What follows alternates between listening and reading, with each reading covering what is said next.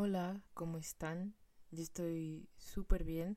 Siento que ya habían pasado muchísimos días, muchísimas semanas desde que no había grabado.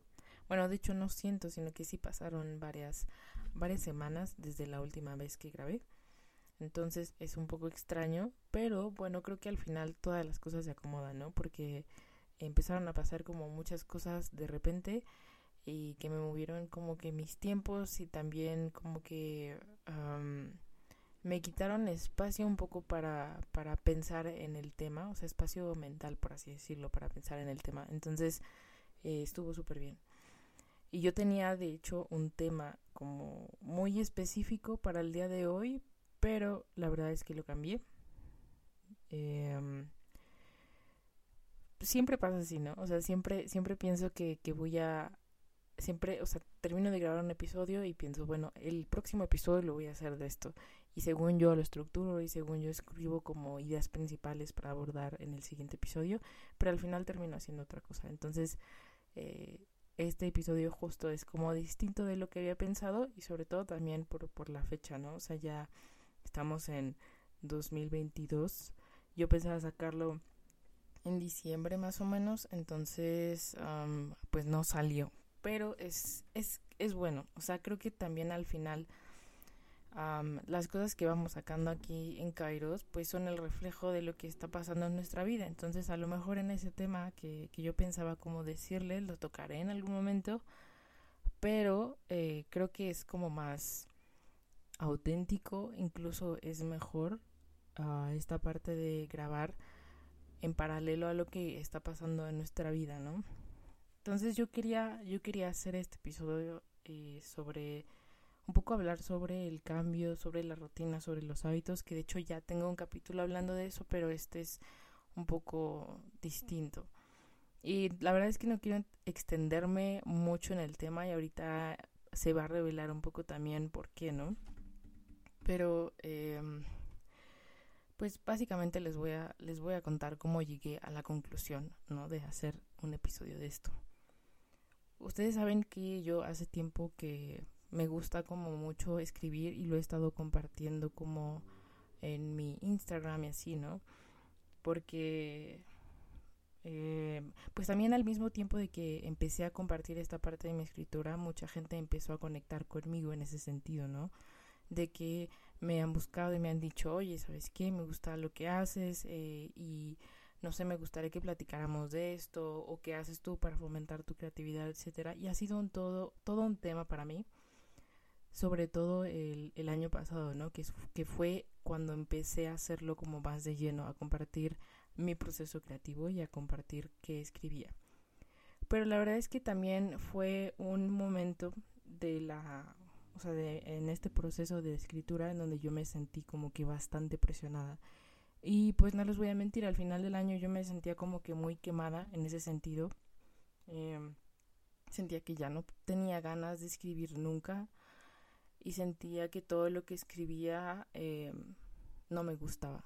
Entonces me empecé a sentir también un poco frustrada porque decía, bueno, o sea, ¿por qué? Porque algo que disfruto tanto, eh, de repente ya no. Y me hacía esta pregunta de qué es, o sea, a lo mejor ya no me gusta escribir, a lo mejor esto no es para mí, pero en realidad me di cuenta que, que venía como de otro lugar, que puede ser un poco, bueno, que puede ser aplicable a otras áreas de, de nuestra vida, entonces por eso también quería compartir esta breve reflexión sobre lo que he sacado, ¿no? Entonces quería regresarme un poquito y, contarles, ¿no? Eh, pues mi experiencia con la escritura pero esta vez en una parte o en un sentido como más mm, emocional, porque la vez pasada les había, no recuerdo en qué episodio, pero recuerdo que les había contado más la parte creativa, ¿no? Em, y aunque creo que es bueno, creo que este sería como que súper importante y es súper importante para mí como que que alguien que está muy metido en esta parte de la creatividad y no solo respecto a la escritura, sino cualquier otra cosa, comparta como esta parte de sus altas y sus bajas. Entonces, ¿y qué le han llevado, por ejemplo, a fomentar o estimular esa creatividad? Y que por otra parte hace que, bueno, eh, se quede estancada un poco, ¿no? Entonces creo que este año para mí fue más de estancamiento creativo que de estimulación creativa y eso no es malo, de hecho lo considero algo bueno porque me ha llevado a conocer como pues qué me gusta hacer y cómo me gusta hacerlo, ¿no? Entonces em, lo que quiero ahora es como explorar, explorar esa creatividad que no me he permitido. Pero bueno, eh, básicamente yo empecé a escribir y se los, se los cuento, ¿no? Yo empecé a escribir desde chiquita, ¿no? O sea, desde chiquita yo tenía un cuaderno en donde escribía cosas que me gustaba investigar. De hecho, ese cuaderno todavía lo tengo y me gustaba como escribir de todo. Ahora que lo, que lo veo, ¿no? Y que lo analizo, sé que, pues no sé, he, he pensado que inevitablemente iba a llegar como a este camino, ¿no? A este camino de la filosofía justo porque desde chiquita me gustaba investigar de muchísimos temas y saberlos y los escribía, ¿no? Entonces tenía como una especie de diario, por así decirlo, em, en donde anotaba como todas las cosas que iba aprendiendo. Entonces esta parte de la escritura en realidad pues siempre la he hecho, pero la verdad es que hasta hace poco em, me hice consciente, ¿no? De que lo llevo haciendo desde muy chiquita, ¿no? Pero bueno, al final yo lo hacía porque me gustaba, y yo lo hacía porque era como una manera de, de integrar y que se me quedaran grabadas las cosas que quería que se me grabaran, ¿no?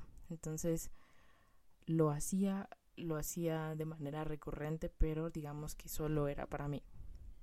Y bueno, cuando estaba en la universidad tuve una materia, en el primer semestre de la universidad tuve una materia con una maestra que yo admiraba mucho, ¿no? Porque había estudiado ella cine y porque le gustaba la estética. Entonces, hasta su forma de expresarse y el cómo hablaba del arte o cómo hablaba de la metafísica, que era la materia que nos daba, me llamaba muchísimo la atención y de verdad es de esas personas que las ves y sabes luego luego que son un artista, que incluso tienen como esa llama artística, ¿no? Que es súper interesante y son personas que incluso por la manera de explicarte ya son magnéticas, ¿no? Y, ella sí, así es. Entonces yo la admiraba mucho, ¿no?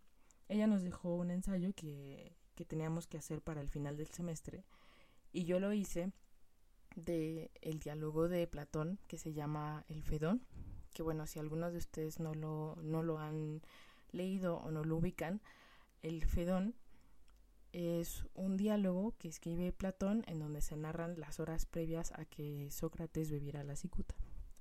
Entonces es, es, es, un diálogo muy fuerte, ¿no? Ya de entrada, ¿no? Porque obviamente en ese diálogo al final está narrada la muerte de Sócrates. Y Sócrates lo que hace es que horas antes de morir, cuando está con sus amigos, les dice, bueno, creo que lo mejor que puedo hacer en este momento es pensar, es reflexionar hacia dónde va a ir mi alma una vez que, muera. Eso es lo más digno que puedo hacer. Entonces es un diálogo hermoso y yo lo hice de eso, ¿no? Yo lo hice, yo hice ese diálogo. También eh, en ese tiempo había descubierto a Freud con el libro del malestar en la cultura, entonces lo que hice fue como un mix en donde combinaba lo que decía Platón con lo que decía Freud. Estaba muy extraño, pero recuerdo que me, me había gustado mucho escribirlo y lo disfruté mucho. Entonces llega el día, se lo entrego, ¿no? Entrego el ensayo, eh, pasa una semana y entonces ella dice, oigan, este, ya les califiqué sus ensayos, todos están muy bien, pero quiero felicitar a alguien de manera especial. Em, y luego se me quedó viendo a mí y me dijo, te quiero felicitar porque, sea, aparte de que, de que tu ensayo está muy bien en cuanto al tema y la estructuración del tema, escribes muy bonito. Y esa fue la primera vez que alguien me dijo que yo escribía bonito y sobre todo era de una persona que admiraba muchísimo. Entonces se me hizo muy extraño, o sea, me causó mucha intriga, pero digamos como que desde ahí dije, wow, o sea, bueno, si ella me lo dice, yo creo que algo tiene que tener de razón, ¿no? Pero bueno, en ese, en ese semestre otros profesores de igual pues de la carrera de filosofía me, me empezaron a decir lo mismo, ¿no? Entonces eh, fue, fue de repente como para mí muy extraño porque era algo que yo había hecho toda la vida y nunca lo había hecho porque pensara que escribía bien. O sea, nunca dije, ay, claro, escribo porque porque escribo bien, o sea, escribo porque lo disfruto, pero aparte sé que lo hago bien. No, no, no, o sea, como que en mi mente no cabía eso, en mi mente solo cabía escribo porque me gusta escribir y listo, ¿no? Y porque lo disfruto. Pero nunca me había preguntado realmente si escribía o no escribía bien. Realmente no escribía para para enseñárselo a nadie, ¿no? O sea, solo escribía para mí. Y, luego de repente, em, pues surgieron como distintas oportunidades entre, bueno, empecé a conocer como mucha gente en la parte de la, bueno, en la industria creativa, empecé a compartirles mis escritos, luego me metí justo a un reto de 30 días en donde lo que hacíamos era escribir un artículo diario de lo que sea. Y ahí empecé a conectar con mucha gente justo por esta parte de la escritura, ¿no? Porque me decían, oye, es que escribes muy bien y pásame consejos.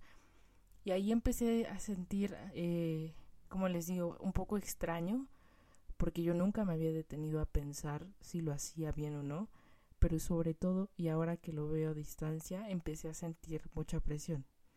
Entonces, lo que pasó, irónicamente, aunque no tan irónicamente, creo que tiene sentido, fue que dejé de escribir. Y entonces todo lo que yo escribía ahora venía como de tengo que escribir y tengo que hacer de esto un hábito, forzosamente, ¿no? Y me sentía a veces un poco mal porque había días en que no escribía, ¿no? En que pasaban días en los que, en los que no escribía. Yo decía, ¿cómo, cómo, o, o sea, quién voy a ser yo si de, de, la gente que me pregunta, oye, dame un consejo para escribir, oye, ¿cómo le has hecho para escribir también? Oye, ¿me puedes revisar esto? Oye, te voy a mandar esto, ojalá me puedas ayudar a ver si está bien redactado, etcétera. Y decía, ¿cómo yo voy a darle consejos a todas estas personas si yo misma no tengo el hábito? ¿No? Y aparte les voy a decir algo, o sea, la verdad es que la forma en la que yo escribo es como muy intuitiva. Nunca, nunca, nunca en la vida he leído algún libro que tenga o sea, como de estrategias o técnicas para escribir mejor. De hecho, después de eso me empecé a meter más. Em, pero siempre yo, yo he dicho que, que he aprendido a escribir porque sé leer. O sea, sé escribir porque porque desde niña leí cosas, ¿no? O sea, desde niña empecé a leer como muchísimas, eh, pues novelas, ¿no? O distintos géneros. Entonces, como que lo hago como muy intuitivamente, muy espontáneamente, no lo hago con una técnica y por eso mi escritura ahora lo veo es muy diversa, o sea, como muy, y por diversa me refiero como más a muy caótica, ¿no? Entonces, cuando, cuando me encontré, ¿no? Como con todo este reconocimiento externo, empecé a sentir como muchísima presión, ¿no? Porque seamos honestos, ¿no? Y aquí nos gusta también hablar de eso, ¿no? Desde ese lugar desde la honestidad, ¿no? O sea, a todos nos gusta ser reconocidos y a todos nos gusta que nos digan que hacemos las cosas bien y eso no está mal y eso no es egocéntrico, sino más bien es algo natural, o sea, piénsenlo ustedes un segundo, o sea, nuestra vida no tendría sentido si nosotros no tuviéramos ese reconocimiento externo. Gran parte también de lo que hacemos es buscando la validación de los demás y eso no está mal. O sea, quizá lo que está mal y lo que podemos decir aquí como desde la filosofía es este que quizá lo que está mal es bueno depender de una sola validación, ¿no? De un solo reconocimiento, que, que esperemos que ese reconocimiento venga de una sola persona. Pues no, no, no, no, o sea, porque no, no, no puede, no puede, no podemos esperar que de una persona, eh, digamos, ponerle toda esa carga, ¿no? Eh, entonces, bueno, eh, obviamente yo empecé a sentir como, como este orgullo un poco de, de decir, wow, o sea, la gente me respeta, la gente me busca por esto, la gente me reconoce, pero empecé a sentir como síndrome del impostor, ¿no? Donde dije, es que es rarísimo porque dije, la mayor parte de lo que escribo y, que la gente me dice, wow, ¿en qué te, ¿en qué te inspiraste? O, cómo sacaste esta idea, ¿no? O cómo hiciste como esta lluvia de ideas. Y yo decía, no tengo ni, ni, una, o sea, no tengo ni remota idea de cómo llegué a eso, o sea, de cómo, cómo llegué a escribir eso. Entonces era, era rarísimo, ¿no? Porque me pedían consejos de decir, ¿cómo hiciste de la escritura un hábito? Y yo no tenía el hábito, al menos yo consideraba que en ese momento no tenía el hábito. Decía, bueno, es que... Y yo creía en ese momento, ¿no? Justo como que esta parte de la rutina, esta parte de ser bueno en lo que haces tenía que ver con hacerlo todos los días, ¿no? No sé si ustedes han leído un libro que se llama Outliers, que habla de que una persona puede volverse experta en un tema si le dedica 10.000 horas, ¿no? Este, o puede dominarlo, más bien. Puede dominarlo, puede dominar el tema si le dedica 10.000 horas. Bueno, pues yo evidentemente eh, pensaba mucho como en una, en esta habilidad que tenía como algo lineal, ¿no? Como algo que tenía que estar estructurado. Y la realidad es que yo veía que era muy desordenada en cuanto a mi escritura y eso me decepcionaba un poco, ¿no? Porque decía, no le puedo dar a las personas lo que ellas quieren, estos consejos que ellas quieren y la manera en que yo escribo es, es, muy personal y nadie la va a entender, ¿no? Entonces, este, y está mal, ¿no? Así pensaba, ¿no? O sea, está mal mi forma de escribir. Entonces me empecé a meter justo, y esto fue todo el año pasado, ¿no? Eh, me empecé a, a, meter mucho a leer a escritores, a, en, o sea, a bloggers, me empecé a meter como en libros, digamos ya de estrategias y todo eso, pero fue después, ¿no? Eh, de estrategias, ¿no? De cómo escribir mejor, etcétera, y empecé a experimentar un poco con ese tipo de cosas, eh, a escribir todos los días, todos, todos, todos los días, ¿no? Eh, aprendí mucho de ese proceso, pero la verdad es que mi, mi, mi lectura, mi escritura era, era muy forzada. Y yo creo que fueron las veces en donde más me forcé por escribir cuando no quería, cuando empecé casi a aborrecer escribir, ¿no? Entonces yo digamos que me mentía un poco a mí misma, ¿no? Es de esas veces que tú sabes que algo no está saliendo bien o que algo no está funcionando bien, pero lo sigues haciendo porque crees que estás avanzando, pero en realidad no estás avanzando, ¿no? Entonces, eh, digamos, estamos estaba yo avanzando o podemos avanzar, pero en otro sentido y no en el que queremos, ¿no? Entonces, les digo, yo, yo me empecé eh, a presionar muchísimo a mí misma en esta parte de la escritura, en escribir todos los días, en escribir cosas que no quería escribir, en escribir a horas que no quería escribir. Y me sirvió un poco para explorar esta parte, pero eh, digamos que no tenía como mucha conciencia de lo que estaba haciendo. Y algo muy importante que creo yo es hacer lo que te gusta, pero desde una intención específica. Y yo no tenía esta intención, sino simplemente era como, ok, tengo que hacer de esto un hábito porque la gente eh, lo ve así, ¿no? Y porque algunos escritores lo ven así, no digo que todos, ya después entendí que tenía que ver más bien con una percepción mía eh, entonces decía, ¿cómo me puedo ajustar a estos estándares? O sea, ¿cómo puedo hacer que la gente me vea, ¿no? Como, pues sí, como una, o sea, como una escritora, ¿no? Entonces, obviamente fracasé en esta misión y pasó un tiempo que, de hecho, digamos, a mitad de año, pasaron como tres, cuatro, cinco meses, yo creo, aproximadamente, que no escribí absolutamente nada. O sea, tuve un lo que le llaman bloqueo creativo, en donde eh, tenía frente a mí como una hoja de papel y no podía escribir absolutamente nada, ¿no? Y de hecho algunas frases de las que subía eh, a mi Instagram o de lo que compartía eran cosas que había escrito hace mucho tiempo, entonces realmente no escribí nada. Em, y bueno, ahí también empecé como a tener igual mucha mucha frustración porque decía es que tengo que escribir y no estoy haciendo y todo este tiempo que no estoy haciendo nada es como si esta habilidad que tengo se, se echara a perder, ¿no? Como cuando guardas mucho tiempo algo en el refri, ¿no? Que, y no te lo comes y entonces se echa a perder y sabes que pasan los días y pasan los días y tú no te lo comes. Entonces así lo sentía yo, así sentía que, que, le, que le estaba pasando a mi escritura, que como yo no la practicaba, como yo no escribía todos los días, se estaba echando a perder y entonces la próxima vez que yo me sentara a escribir iba a salir algo horrible.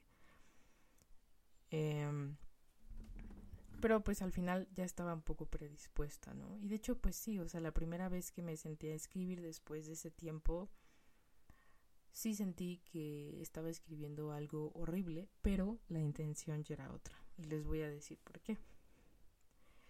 eh, creo que después de eso como que tuve muchos mensajes, se va a escuchar un poco raro, pero tuve como muchos mensajes en mi vida cotidiana de qué era lo que estaba pasando.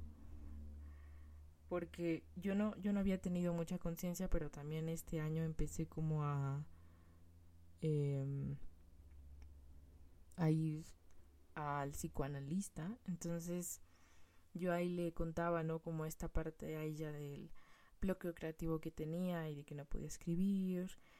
Y le contaba de mis libretas, que yo le, yo le decía, este, es que yo no tengo una sola libreta, sino tengo como seis, siete libretas y cada libreta que tengo en mi vida le doy un tema en específico. Entonces le dije, a veces cuando mezclo una libreta con otra siento que ya la estropié y que ya la arruiné. Y básicamente lo que pude ver en, en, pues en mi análisis fue que la relación que tengo con mis libretas, pero especialmente con mi escritura, es muy personal. O sea, esa es mi manera como de sacar mi inconsciente. Hay personas que lo sacan de otra manera. Puede ser por otra, digamos, por otra rama artística, ¿no? O puede ser a lo mejor alguna disciplina que es muy mental, ¿no? Y que no requiere como tanto nuestra parte abstracta. Pero yo la saco así yo la saco en mis libretas y yo la saco en lo que escribo. Y yo no había hecho consciente esto, ¿no? Yo sentía que nada más escribía, pero pues no, no, no, no, no sabía, ¿no? Qué era exactamente lo que plasmaba. Y básicamente todo, todo, todo lo que escribo tiene que ver con, con, eh, con distintas áreas de mi vida. Y mi manera de integrarlo, y ahora lo veo, es justo este, a través de la escritura. Por eso tengo tantas libretas. O sea, tengo una libreta en donde escribo cosas de lo que pienso en mi día. Tengo otra libreta en donde escribo cosas que aprendo de creatividad. Tengo otra libreta en donde escribo cosas que son que también aprendo, pero que son quizá mucho más eh, estructuradas, ¿no? Por ejemplo, algo de finanzas o algo de, este, no sé, algún curso de Excel, por ejemplo. O sea, todo eso lo, lo anoto en una libreta. Pero pero imagínense cuántas, cuántos temas son y en cuántas partes divido mi cabeza, que son siete libretas en las que escribo. O sea, entonces, em, cuando hice consciente este proceso y me di cuenta de que quería convertir mi escritura en algo que no era, eh, fue cuando dije, bueno, esto tiene que cambiar. Tengo que empezar a descubrir cuál es mi propio camino y cuál es mi propio ritmo, ¿no? Creo que lo peor que podemos hacer es tratar de imponernos un ritmo que no nos pertenece y que no es el nuestro. Porque va a funcionar quizás un tiempo, pero a la larga creo que va a terminar siendo algo que, que no es nuestro, ¿no? Que nosotros lo vamos a ver a la distancia y vamos a decir, esto no me pertenece o esto lo desconozco. Y la verdad es que ahora que lo veo, todas las cosas que escribí en ese periodo en donde me sentía presionada, ¿no? En, por, por sacar un resultado, ¿no? Eh, por tratar de ajustarme a algo que supuestamente yo creía que los demás creían, este, o que los demás querían, al final eh, fueron las veces en las que menos satisfecha estuve con lo que hacía.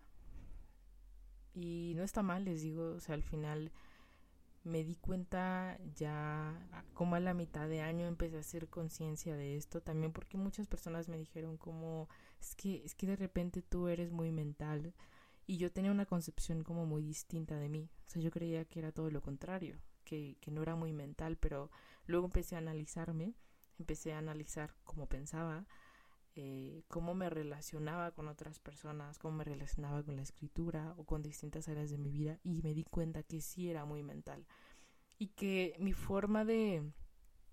Eh, o sea, que al final también como que tenía una necesidad de control, pero una necesidad de control un poco orientada a tratar de entender todo. Y les digo, o sea, al final no es muy loco, o sea, creo que tiene mucho que ver también con la filosofía, ¿no?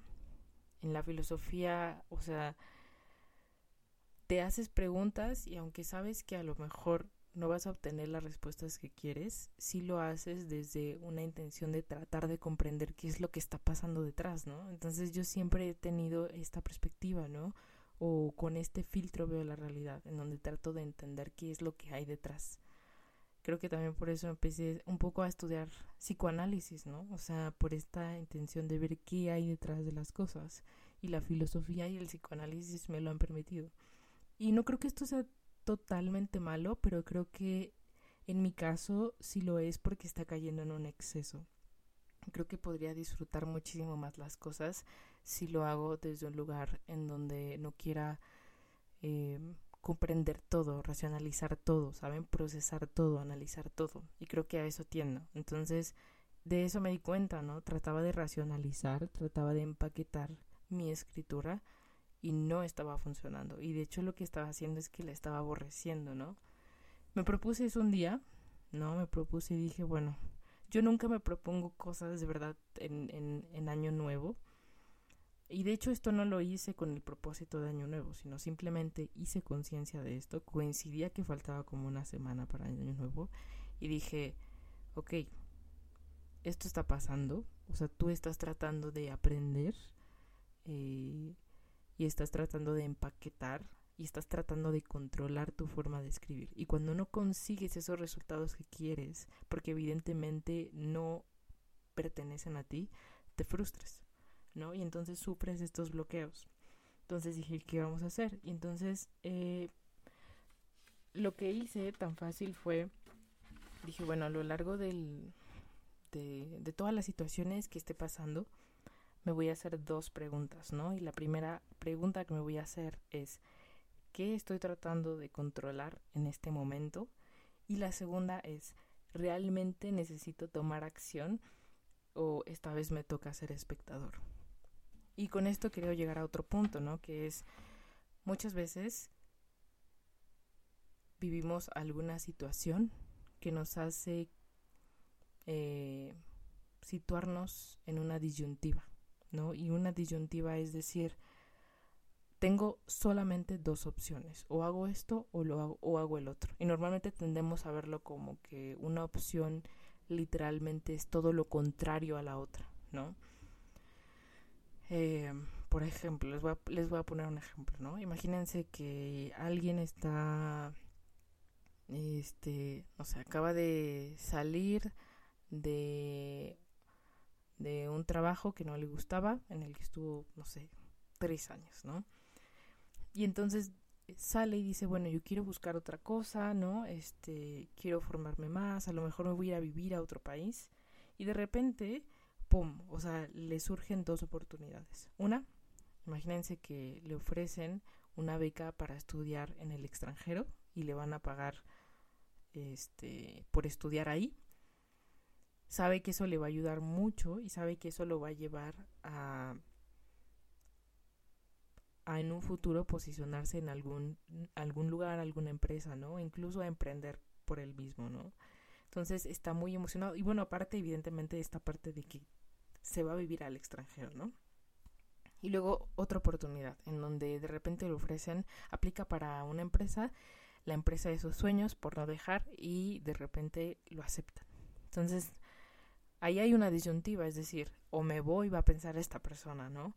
O me voy al extranjero a estudiar esto que sé que me va a dar un futuro laboral que yo quiero, ¿no? Incluso me va a llevar a, no sé, a, a replantear qué es lo que quiero hacer, ¿no? O poner mi propio negocio o me voy a la empresa que siempre en la que siempre quise trabajar. ¿A qué conclusión he llegado? Porque creo que también en este último año me he visto como frente a muchas de esas disyuntivas, pero lo que me di cuenta después fue que en realidad muchas veces creemos que algo es una disyuntiva, que la vida nos pone en un lugar en donde tienes que elegir esto o no lo eliges, y muchas veces no es así. O sea, muchas veces Creemos que es una disyuntiva, pero no lo es. Creemos que tenemos que elegir una cosa para renunciar a la otra, pero no es así. Entonces, hay veces en las que no se tratamos de racionalizar distintos sentimientos y distintas emociones, como por ejemplo un enojo, una tristeza, un duelo, y nosotros queremos racionalizarlo para darle un lugar en nuestra vida. Pero a veces, pues no sé, sería bueno como hacernos la pregunta de ¿realmente tengo que hacer algo con esto? o puedo no hacerlo, solo me toca en este momento sentirlo o solo me toca en este momento verlo y después se va a ir acomodando. Creo que eso fue como una de las grandes revelaciones que yo he tenido y empecé como a, a soltar, o sea, incluso hasta en las cosas más pequeñas, ¿no? O sea, empecé a soltar y, y a cacharme un poco cuando trato de entender todas estas cosas o trato de, de entender algo, o sea, como de racionalizarlo, de analizarlo y este y me ayudó mucho, ¿no? Después de que yo me propuse, hubo un día en el que dije, bueno, este, voy a proponerme esto, ¿no? Voy a hacerme estas dos preguntas todos los días o cuando me sienta como más estresada o frustrada, voy a hacerme estas dos preguntas y voy a ver qué sale. Lo hice y se los juro, se los juro que desde que empezó el año, o sea, como una semana antes, he escrito como probablemente nunca había escrito en el 2021. Em, entonces creo que dije, wow, o sea, también em, me di cuenta de algo súper importante, ¿no? O sea, una es como la presión que nos ponemos por tratar de hacer algo, ¿no? O sea, por, por tratar de encajar en algo. La otra es justo lo que les acabo de comentar, ¿no? A veces creemos que estamos ante una disyuntiva, ¿no? En este caso yo decía, o escribo o ya no escribo, o sea, ese es, eso es lo que tengo que hacer, eso es lo que tengo que decidir, o escribo, ¿no? O sigo escribiendo forzada, pero lo sigo haciendo, o ya no escribo en lo absoluto. Creí que estaba en algún momento, ¿no? Llegué a creer que estaba ante esa disyuntiva, pero no era una disyuntiva, más bien tenía que cambiar y, y, y o sea, replantear completamente todo, ¿no? Y también esta otra parte, ¿no? Como de eh, cuando tratas de no controlar todo y cuando dejas, cuando decides, ¿no? O cuando te das cuenta de que esta vez te toca ser espectador, son cuando las cosas más empiezan a fluir. Entonces, eh, yo me propuse otro, otro reto que a lo mejor puede ser como muy controversial porque justo este, este podcast es de filosofía. Pero yo una de las cosas que quiero hacer este año es leer más libros y consumir más contenido, pero que sea lo mínimo relacionado a filosofía. Eh, y, y, y, como les dije, o sea, al final creo que... ¿Esto por qué? O sea, porque creo que, que la filosofía me ha brindado como muchas herramientas a nivel personal y lo agradezco muchísimo, pero creo que ahorita tengo que empezar a plantearme o a replantearme por qué, es, por qué lo estoy haciendo o desde qué lugar lo quiero hacer. Porque la realidad es que hace cuatro años, cuando empecé la carrera, estaba en un lugar mental muy distinto y ahorita estoy en otro y evidentemente la, la percepción que tengo de la filosofía es muy distinta, lo cual está súper bien y que yo sabía que iba a pasar. Pero tengo que ahorita ver, decir, bueno, o sea, tengo que, que, que ser consciente de decir, bueno, qué, qué, qué rumbo o qué línea quiero tomar respecto a la filosofía y eso no lo voy a lograr si yo estoy inmersa en eso. Entonces, también quiero darme la oportunidad de leer otras cosas que me permitan no ser tan mental, ¿no? O sea, no estar dándole vueltas y vueltas y vueltas a eso en mi cabeza, ¿no? Porque de repente leer filosofía es leer cuatro, cinco, seis veces la misma página. Entonces, la verdad es que también mi cerebro ya está frito en ese sentido y quiero leer libros que me den otra estructura mental, ¿sí? O sea, como libros que, que me ayuden a tener otras perspectivas. Entonces, voy a agarrar libros que literalmente eh, mi yo de hace un año o mi yo de hace cuatro años diría, este libro jamás en la vida lo voy a leer, pero lo voy a hacer porque sé que me va a ayudar y que me va a dar flexibilidad mental. Pero recuerden que la filosofía tampoco es, o sea, si si, o sea, un, filósofo, vaya, no es un filósofo si, si, si, si no tiene esta flexibilidad mental, si no tiene esta apertura. Y la única manera de conseguirlo es entrando en contacto con posturas que confronten directamente tus creencias, ¿no? Y tus valores. Entonces, ese tipo de lecturas quiero, quiero hacer. Y creo que me van a ayudar. Y lecturas también un poco como más light. A mí me gustan mucho las novelas, no me gusta la ciencia ficción en las novelas, entonces quiero empezar a leer eh, de ese tipo, ¿no? Y también me he propuesto un poco no, um, no forzarme a hacer algo que no quiero. Eso de repente también puede caer como, o sea, puede llegar a ser un poco confuso. Creo que la línea puede ser muy delgada entre forzarnos, o sea, forzarme de más a hacer algo y, y forzarme lo necesario. Entonces, ese sería otro punto que, quisiera compartirles, ¿no? Em, que no se fuercen a hacer cosas que no quieren o que sienten que no está saliendo. Pero también que aprendan a distinguir su propia línea o su propio límite entre lo que no quieren hacer y que no les hace bien y aquello a lo que se tienen que forzar a hacerlo. Yo he sentido estos días, incluso, o sea, a pesar de que he escrito un montón, he sentido que de repente, o sea, como que flojera o que de repente me siento bloqueada, pero solo me esfuerzo un poquito más, o sea, como que me empujo un poquito más allá de la línea y si sale, quiere decir que entonces eh, no vino de un lugar en donde, o sea, como de rigidez, sino más bien vino un lugar de vencer una resistencia. Entonces, esa es otra cosa que, que quisiera compartir con ustedes. Pero básicamente es, o sea, ¿por qué este podcast? ¿Por qué este episodio? Porque yo sé que muchos de ustedes ahorita en este momento habrá algunos que se propongan como metas en este año. Y eso está perfecto. O sea, de hecho, hay personas que critican, ¿no? Y que dicen, ay, es que ¿por qué se tienen que esperar al primero de enero para hacer lo que quieren?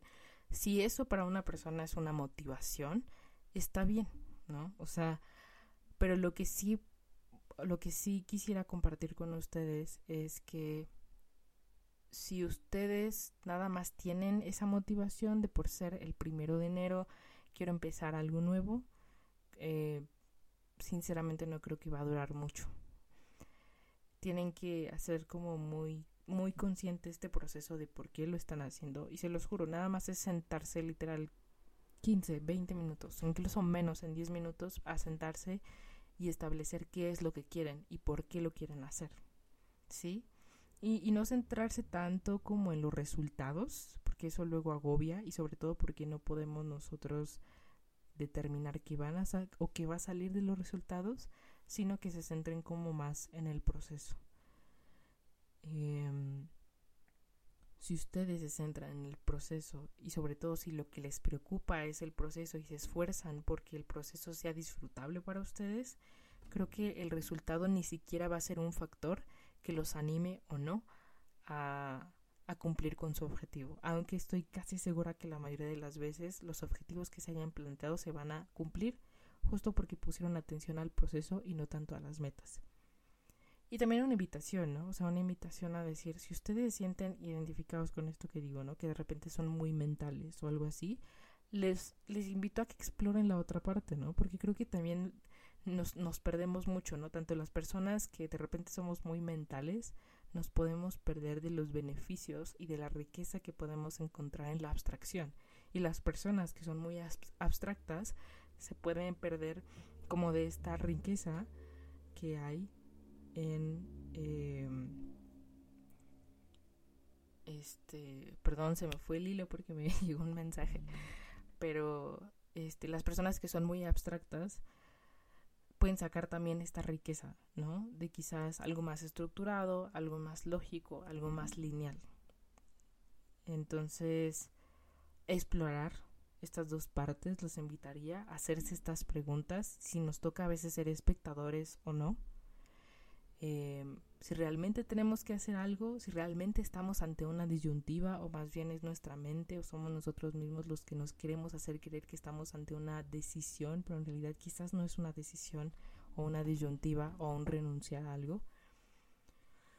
A veces podemos integrar dos partes, ¿no? Incluso a veces podemos integrar hasta tres partes, pero no lo vamos a ver si no tenemos este pensamiento circular, ¿no? O sea, este pensamiento que le llamamos fuera de la caja. Entonces, me gustaría compartirles eso con ustedes. Em, y pues, no sé, quizás a lo mejor les voy a ir compartiendo eso también de repente por ahí, eh, por redes, por, por aquí, por el podcast. Quiero hablar un poco más de esos temas. Y no quiere decir que no va, o sea, como que no voy a hablar de filosofía ni nada. Eh, sí, porque al final pues es como les digo, o sea, creo que creo que es como un poco ya mi filtro de la realidad. Pero lo voy a hacer como desde un sentido más de filosofía aplicada, por así decirlo. Em, y es todo. Espero que, les sirvan estos consejos. Que de repente si por ahí dicen, creo que esto te serviría a ti porque yo estuve en tu lugar en algún momento me manden un mensaje y, y, me lo hagan saber. Me gusta mucho que luego de repente me escriban y me y me este y me platiquen cosas. Entonces, este pues pues nada, me pueden encontrar como arroba catarsis filosófica en Instagram con arroba me llamo catarsis en Twitter y pues ya saben, como siempre les digo, eh, cualquier cosa ando por acá me pueden buscar por ahí y en lo que les pueda ayudar. Espero que les hayan ayudado de verdad estos consejos y les voy a dar una recomendación que es básicamente donde yo he sacado como que todas estas ideas. Hay un podcast que escucho hace aproximadamente como un año, pero hay una persona que sigo especialmente que admiro muchísimo en esta parte creativa y tiene una claridad mental impresionante, entonces de verdad, de verdad, de verdad les recomiendo que vayan a buscarla se llama Marguga y tiene un podcast que lo pueden encontrar en Spotify y también está en YouTube, también está en Apple Podcast, que se llama Cofuel. Que este, pues si, si, si quieren o si no lo encuentran, igual me pueden buscar en Instagram y se los paso. Em, de ahí de repente saqué como esa claridad y esos mensajes que les digo que siento que me empezaron a llegar respecto a este tema. Entonces, pues nada, espero que, le haya que les haya servido estos, estos consejos, estas divagaciones que de repente tengo. Y pues nada, nos vemos muy pronto.